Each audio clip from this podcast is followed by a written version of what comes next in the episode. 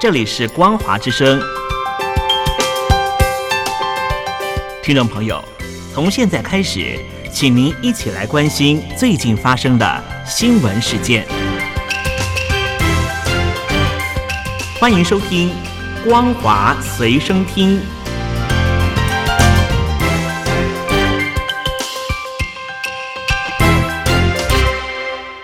欢迎收听今天的《光华随身听》，我是兰玲。首先带您关心国际间的重要消息。猴痘疫情持续延烧，印度国内出现了第一起死亡病例，死者是一名居住在南部克勒拉省、年仅二十二岁的年轻印度男性。这是亚洲第一起猴痘死亡病例，也是这波猴痘疫情爆发以来在非洲以外地区的第四名死者。印度克勒拉省税务部长拉詹说，这名男子在七月二十一号。从阿拉伯联合大公国回到印度克勒拉省，二十六号因为发高烧、晕眩被送医，七月三十号死亡。事后，他的检体被送到两间国家病毒研究所检验，才知道是感染了猴痘。当局已经隔离了他的亲友以及医护人员，总共二十一名密切接触者。这些人目前都没有症状，因此民众不必恐慌。自从世界卫生组织将这波猴痘疫情提升为国际关注公共卫生紧急事件以来，非洲以外的地区共有四人死亡。除了这名印度男子之外，另外两人来自西班牙，一人来自巴西。不过，目前因为感染猴痘而死亡的情况仍然非常少见。巴西圣保罗叙利亚黎巴嫩医院感染管制专家道尔宾说。猴痘的死亡率远低于百分之一，民众不必太过紧张。美国众议院院长佩洛西计划访问台湾，在网络上引发中国网民热烈讨论。有网民归纳出中共官方可能会提出的四套说法。这么一来，不管佩洛西去不去台湾，官方都能够圆满应对。第一，如果佩洛西真的去了台湾，中共官方会说。这代表美国内部民生问题严重，因此美国政府需要对外挑起事端，转移美国人民对经济的不满。但佩洛西事前并没有将台湾列入出访的四个国家中，代表美方还是很忌惮中国的态度，终究有所收敛。第二，如果佩洛西没有去台湾，中共官方会说，这证明美国外强中干。忌惮中国国家主席习近平先前对美国总统拜登所说的“民意不可违，玩火必自焚”，显示中国严正强调立场的做法产生了效果。第三，如果佩洛西去了台湾，中国也发动某种程度的军事行动作为回应，中共官方会说，解放军之前就已经发出警告，如今说到做到。共军维护国家领土主权的立场不容挑战以及质疑。第四，如果佩洛西去了台湾，但中国没有做出任何军事回应，或是有回应但效果不大，中共官方会说，中国在回应上有理有节，不会掉进美国设下想激怒中国的圈套，也不会让美国政客把中国当作箭靶，借机转移国内的矛盾。民众应该体会这项用心。俄乌战争仍然在如火如荼的进行中。七月时，有一名乌克兰官员说，他们将在九月底前收复整个赫松州。这个地方是乌克兰南部战事的重要关键。如今，赫松州州政府说，乌克兰军队已经收复了当地的四十多个聚落，正在持续反攻俄罗斯的部队。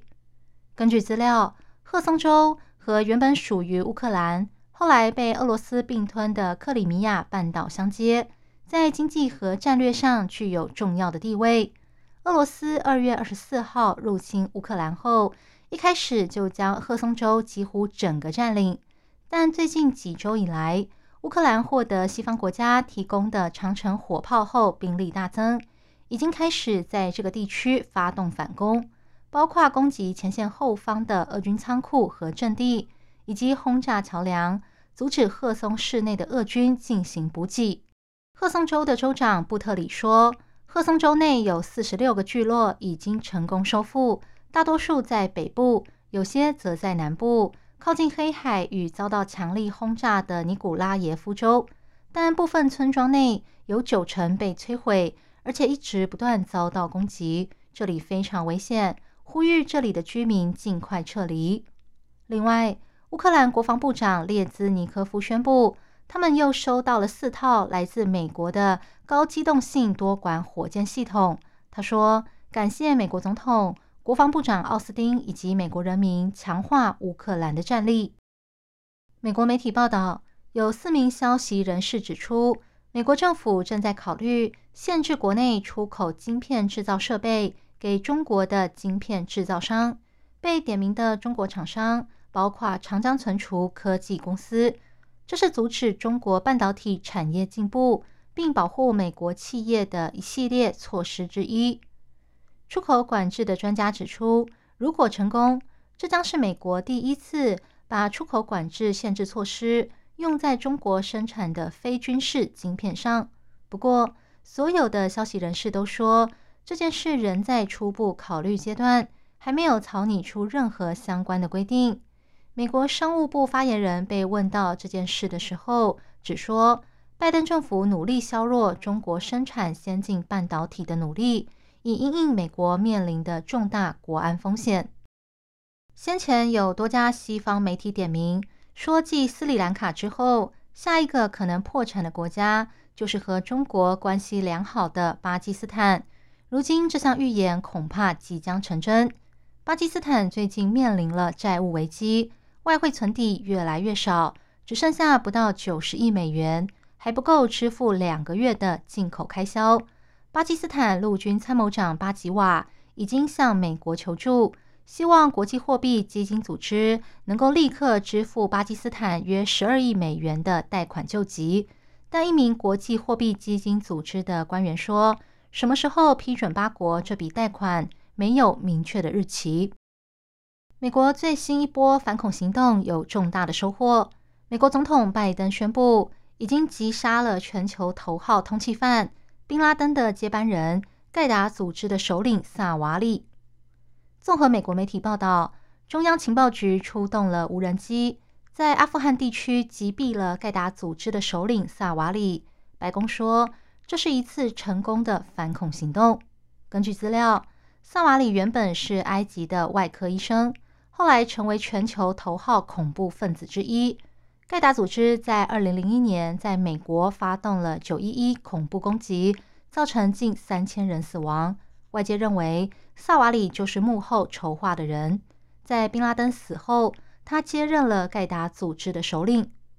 美国总统拜登说：“如今正义已经获得伸张，这名恐怖领袖已经死亡，美国永不退缩。”以上新闻由兰陵为您编辑播报，感谢您收听今天的光华随身听，我们下次见。